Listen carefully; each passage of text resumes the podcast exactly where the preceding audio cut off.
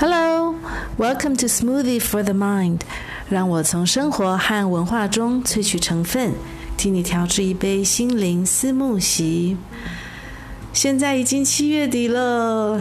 呃，我有几个月偷懒，但是我的脸书没有偷懒哦。如果大家有在追踪的话，知道，嗯，生活还是忙里偷闲的很充实。哦，不过倒是录音方面，谢谢大家的包涵。如果现在你还在听这一集的话，真的很谢谢你继续的支持我。最近我都在过国中生的生活，想最近其实也就是这一个月来的事情吧。怎么说呢？因为我忙着沉迷于小说，就是《仙灵传奇》系列里面的头两本《尸魂》和《慈灵》里面。哦，这两本小说让我真的是无可自拔，总是在做正事之间，或是琐事家事之间，抓紧了时间，赶快进入唐诗宋词的世界里面。有时候是晒衣服，短短的五分钟、十分钟，或是当然运动的时候也会听；有可能是骑车，短短的路程，也觉得哇，赶快来听一下，追一下吧。有一次，甚至连洗澡的时候刚好听到很重要的地方，想说那不行不行，赶快先戴上耳机，把浴帽遮上去，遮在外面那就不怕耳机会沾到水了。赶快冲一冲，可以继续追，觉得非常的过瘾。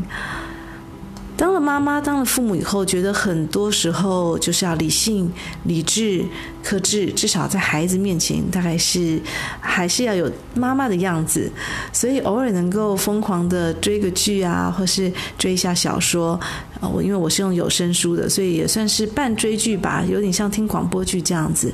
这种时候，小小的任性，会觉得好过瘾哦，好像自己还没有完全失去自己一样。还有那么一些小小的任性、自由，可以运呃让自己可以运用。呃，其实我会开始。读或者说应该说听吧，听这两本书的有声书也是一个巧合。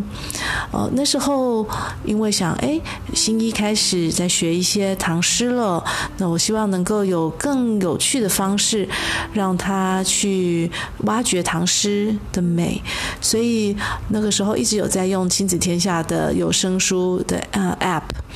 我就想，哎，里面有一个《仙灵传奇》，好像也都蛮卖座的吧，所以就让他听听看。可是没有想到，好像听了两三章，对他来说，这里面的用字遣词，还有许多的文化意象，呃，可能对于在海外长大的半个台湾小孩，有点太陌生了，或是太艰涩了。反倒是我这个妈妈，真的是误打误撞，在没有预警之下呢，就栽了下去了，而且栽得非常的心甘情愿，很开心，也觉得哇，自己二十多年前的这种中学生魂，熊熊的被燃起，也开始对于唐诗宋词更加的怀念。我大概听 podcast 也听了大概差不多二十几年了，但是一直都是为了要加强外语。一开始是加强外语，所以就可能听比较多的什么 BBC 啊，或是一些英文的主题的探讨。那后来开始学德文，当然也就开始听一些德文的 podcast。哦，但是真的有声书、有故事情节的，像广播剧这样子追剧的，倒是第一次，也让我真的体会了有声书令人上瘾的魔力。那所以我就这阵子都在追剧，听完了《失魂》和《慈灵》，其实它里面的故事也算是蛮老套的，跟我觉得就跟《哈利波特》有点像嘛。那所以作者好像也常在行销上面被比喻为这个华文界的这个 J.K. Rowling 啊等等，这些我想熟悉人都知道，这书也是出了五六年了，但是我觉得我有一种哇相见恨晚的感觉，我自己单方面啦，觉得啊、现在才知道，不过。有时候看书就是这样子，就是一个时机点吧。人生里面好像很多东西，也就是一个时机点，一个 timing。呃，总之能够碰到这个书，还是觉得很幸运的。那它里面的故事其实就像哈利波特一样，也是正邪力量的对决，蛮蛮黑白，呃，两面都可以看得出来的。但是我觉得它很有创意，因为它是运用了唐诗宋词里面不同的意境和情绪，来延伸出正负的能量。唐诗宋词里面当然有很多是在讲呃春暖花开，讲夏天的莲花呀，或是讲爱国壮志，也有可能是在描写爱情或是惺惺相惜的呃友情等等。但是也有很多，尤其是宋词，有一些忧伤、冷色、秋冬，或是在讲呃仕途的失意，有可能是一些悲愤和泪水等等。那这些正面和负面的能量，呃，这个诗词不同的意境和精神，以及诗人他的那个时候在写这首诗，他灌进去的情绪，就成了。这本书里，呃，这这系列书里面的两股正邪的力量，所以正邪的力量相互抵抗着。应该是说，邪的这个邪恶的能量呢，它，呃，就是运用人的一些负面的情绪，慢慢慢慢的长大，人的贪婪啊，人的嫉妒啊，还有悲伤、愤怒等等。那他想要掌控整个失境或是词境，也因为在这些呃比较负面的力量，它不断的嗯。呃，成长，他不断的壮壮势之下呢，所以这个词境、诗境也慢慢受到了一些污染了。本来是鸟语花香的词境、诗境，可能就变得有了一些污浊。那这时候，作者就把这些力量，他又把它拟人化，呃，用在了国中生两名国中生，也就是书里面的主角身上啊、哦，就是宗元和宜轩，一个男生跟女生，所以他的故事呢，就在。唐宋还有现代台湾之间来回的展开，看看这两个国中生，他们运用自己的勇气，还有自己的正义感，再怎么样加上这个正面的力量，一起去呃维持诗词界的平衡，还有把它的秩序再恢复起来。那这一系列书读起来，我觉得有意思的呢，当然。除了是这里面的这个正负力量对决，啊，另外当然还有诗词的赏析，它可以用更生动的方式带着读者或是听者，呃，进去他的诗词里面，在讲这个意境里面的，也许看到的某一个物品，它后面它借代的意义，它转化的意义，还有这个诗人词人他这样书是在抱着怎么样的心情，还有怎么样的背景写下来的。哦，那当然，在这一系列的这个正负对决之下呢，也有很多的呃寻宝游戏，要找出五样这个诗魂或是词灵，这样子才能够维持世界这个诗词世界的美好，才能够有最大的法力。所以就要看正力量还是负面力量，谁先去找到了。那里面的很多线索呢，还有很多的难题，就藏在诗词里面。呃，比如说宋呃宋代词人周邦彦他写的《满庭芳》里面有一句叫做“容我醉时眠”，那种里面昏昏欲睡，是因为酒微醺，然后醉到真的好像真的是没有办法就要陷下去的这个陷阱呢，要怎么去解呢？要怎么样才能够清醒过来？那就是要用苏轼他写的《定风波》，因为它里面有这么一句：“料峭春风。”吹酒醒，所以呢，这个春风这句里面的春风有它独特的力量，可以让人从酒醉中醒过来。所以这里面的主角他们就要先去苏轼的词里面取了春风，运用春风的魔力去化解他们呃在另一首诗中碰到的困境。那碰呃把这个困境能够化解之后呢，他们才能够进一步拿到了宝物，宝物搜集满了以后，才能够。更快的有法力去恢复诗词境它的美好，还有它的平衡。哦，所以我觉得在这个惊喜之下，啊、有那么一点推理侦探，然后又有奇幻时空交错的奇幻，再加上中国古典诗词的美好。啊，觉得嗯陪我度度过了许多，比如说作家是很无聊的时候，折衣服也觉得很有意思。反正。然后整个整个心都徜徉在文字的世界里面，觉得可以好像跟周邦彦一样躲在床下呃听着宋徽宋徽宗宋和他的情人李师师怎么样的调情啊，或是呃跟着辛弃疾去遍寻那个伊人，也有可能是跟着王维的诗里面，在竹林深处长啸大大的呼出一口气。我觉得那时候学的很多诗词，当然就是会应付考试嘛。为了应付考试，所以做很多的笔记，要做很多的测验卷，要学很多的文法修辞。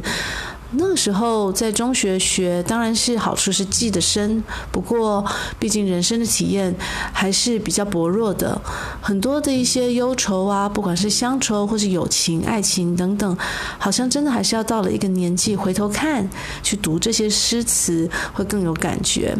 所以现在在惊喜之下，我觉得好像那前世的一些学生时代学的这些诗词的记忆又活了过来，然后就随着故事中的主角。去，呃，抽丝剥茧，慢慢的去找一些线索，同时又可以去感受诗词人留下来的这种如沐春风的美好，觉得很幸福。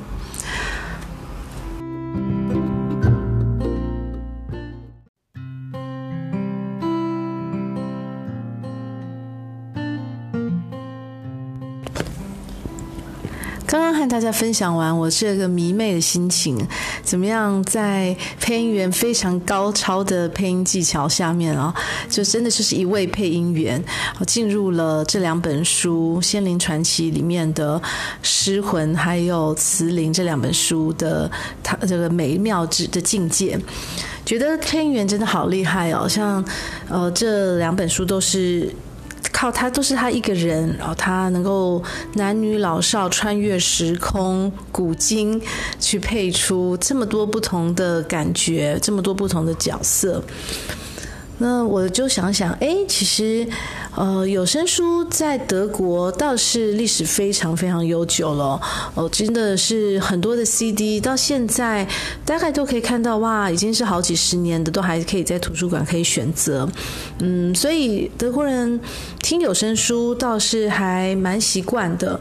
当然，大部分在图书馆看到都是 CD，而且种类非常的多。呃，成可能是比如说推理啊、侦探啊，还有警探的这种比较紧凑的，也有可能是一般的大众的小说，或是有甚至一些浪漫言情小说也有。那还有，当然也有一般是比较文学作品的。那这当然又会把它层次拉得更高，可能是更有有的是作作者自己朗读的。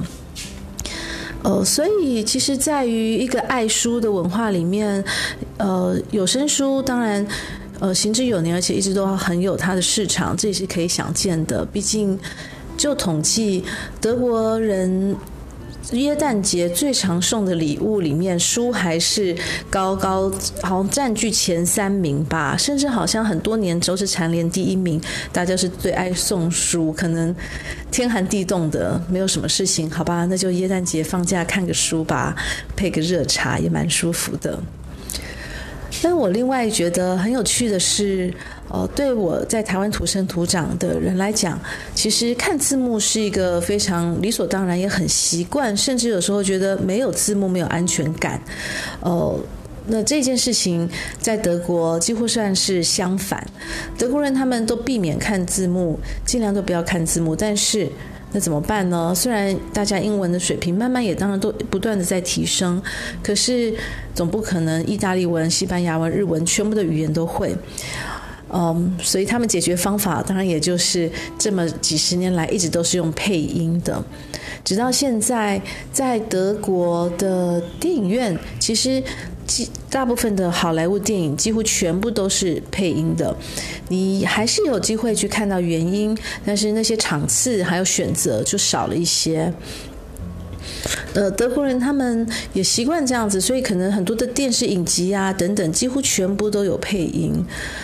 有些人觉得就是因为这样子，所以德国人普遍来说，他们的腔调还是蛮重的。毕竟比起其他，你说像北欧啊，或是呃荷兰啊这些比较小的国家，这些国家的人民平均的英文能力似乎都比较好，发音也比较自然，更到地一点。那可能也是因为他们几乎所可能。